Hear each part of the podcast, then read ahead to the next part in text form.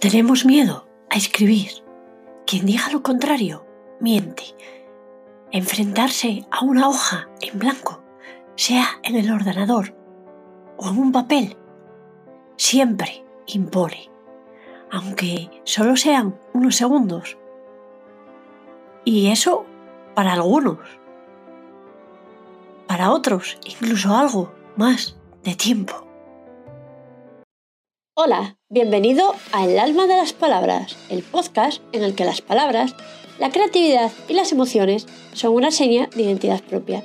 Soy Beatriz Fanzón, storyteller, copywriter y escritora, y estoy encantada de estar al micro un episodio más. ¡Comenzamos! Buenas, bienvenido a un nuevo episodio de El alma de las palabras, episodio número 35. Hoy quiero hablarte de escritura y de cómo tenemos miedo a mostrar en público lo que escribimos. Seamos realistas, la escritura no es para todos. ¿Por qué? Pues porque algunas personas la disfrutan y otras, bueno, eh, prefieren apuñalarse con una punta de tinta que escribir algo que será visto y juzgado por otros. Llamamos a esta condición poco común escriturafobia o también escritofobia. Pero no temas, porque la ayuda está a la mano si lo luchas. Así que en este episodio te voy a contar siete puntos para ayudarte a estructurar un artículo de tu blog, una publicación en redes sociales o un texto para tu newsletter. Recuerda que puedes anotar cualquier idea solo para comenzar. ¿Y sabes qué? Pues hay algo que debería confesarte. Y es que algunos de mis primeros borradores fueron un auténtico desastre y todavía lo son de vez en cuando. Aunque... ¿Te gustaría saber lo mejor de todo? Pues que todos los borradores que escribes se pueden editar y mejorar. Así que quiero que mantengas la calma y si sigues estos pasos que te voy a enumerar a continuación, conseguirás que tu fobia a la escritura sea algo del pasado. ¿Estás listo para descubrir esos pasos? Sí, pues allá vamos. Primer paso. Piensa antes de comenzar. ¿Qué quieres decir? ¿A quién quieres decírselo? ¿Por qué? ¿Qué hay para ellos?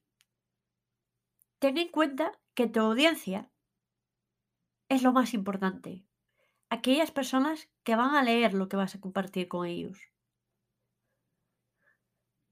La gente tiene mucho que leer, ver y hacer. Y si lo que tienes en mente no les recompensa de alguna manera, van a tomar distancia. Así que piensa de nuevo sobre lo que quieres escribir, sobre lo que quieres contar al mundo. Segundo paso, investigación. Establece un límite de tiempo para que investigues con un propósito. Busca online eh, también en revistas, en folletos, en libros, para ver lo que otros dicen sobre tu tema, sobre lo que quieres contar. Y, ¿por qué no? ¿Qué dicen tus competidores más cercanos? Eso sí, ojo, no copies sus blogs ni las noticias, solo utilízalos de inspiración. Te recomiendo hacer una lista e incluso puedes utilizar esto como una estructura básica de un artículo o publicación para redes sociales. Paso número 3. Ve a un lugar tranquilo. Eh, si lo necesitas, eh, apaga tu conexión a internet. Empuja tu teléfono debajo de un cojín con las notificaciones desactivadas. Haz lo que tengas que hacer para evitar distraerte mientras escribes. Esto es imprescindible, sobre todo si tienes una fecha límite que cumplir. pero de todos modos es una buena manera para disciplinarte. Cuarto consejo, expande tu lista. Reorganiza esa lista para que los puntos estén en un orden lógico.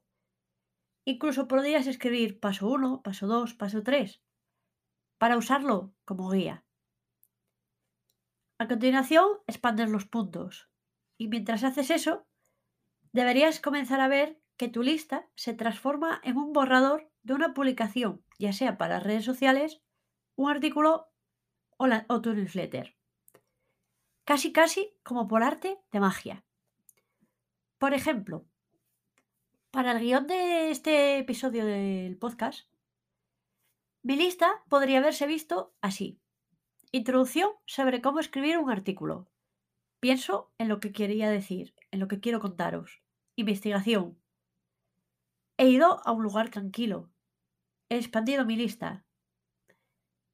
Incluí un CTA al final. He editado varias veces. He grabado el episodio, es decir, estoy grabando el episodio ahora. Es lo que pone mi lista, grabar el episodio. Subirlo a las plataformas donde se va a escuchar y compartirlo en redes sociales y en mi newsletter. Último paso. Faltan dos. Ojo, ojo, no nos vayamos. Incluir un CTA. Ya veis que os lo he dicho en mi lista. La llamada a la acción es a menudo el propósito de un artículo, una publicación en redes sociales o una newsletter. Es lo que quieren, es lo que quieres que hagan tus lectores después de haber leído tu publicación, artículo o newsletter. Así que hazlo lo más ágil posible. Una llamada a la acción clara y simple va a alentar a tus lectores a seguir las instrucciones que les estás indicando. Sexto paso.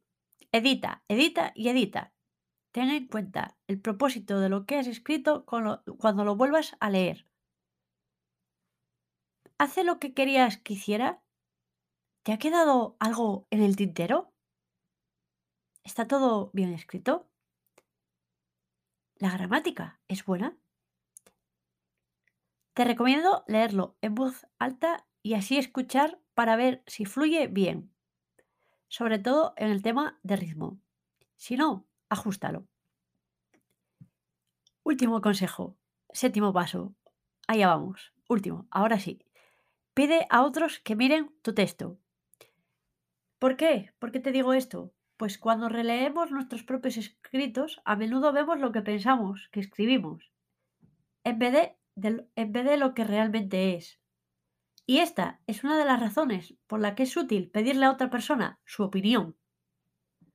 Además, pueden notar si has agregado información innecesaria o si te ha quedado algo importante en el tintero. Ojo, no te molestes con los comentarios de la gente porque la mayor parte van a serte útiles. Y enojarte te distraerá del proceso de edición. Eso es todo. Escribir un texto no es exactamente como dar un paseo por el parque, pero tampoco es ciencia espacial. Si estás contento con el resultado, adelante. Publica tu pieza. Llega un punto en el que tienes que soltar y seguir adelante, Toma en cuenta cualquier comentario que recibas de tus lectores, porque esto te va a ayudar a mejorar tu escritura con el tiempo. Escribe, escribe, edita, corrige y publica contenido. Y si todo esto te suena demasiado, ponte en contacto conmigo y escribiré tus artículos, tus contenidos para redes sociales, la newsletter por ti.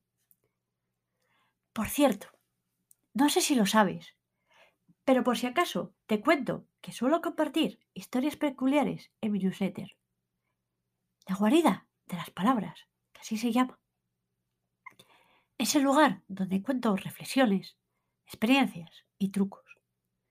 Mi objetivo con ella es que siempre te lleves algo de inspiración, entretenimiento y aprendizaje. Te puedes suscribir en beatrizinfanzón.com barra newsletter. y además te llevarás un obsequio. Esto es todo por hoy. Muchas gracias por escuchar este episodio.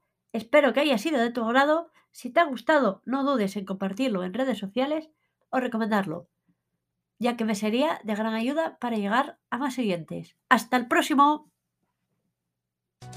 Y hasta aquí el episodio de hoy del podcast El alma de las palabras. Espero que te haya gustado. Gracias por escucharlo y compartirlo. En dos semanas te espero en el próximo para seguir compartiendo palabras susurradas al oído.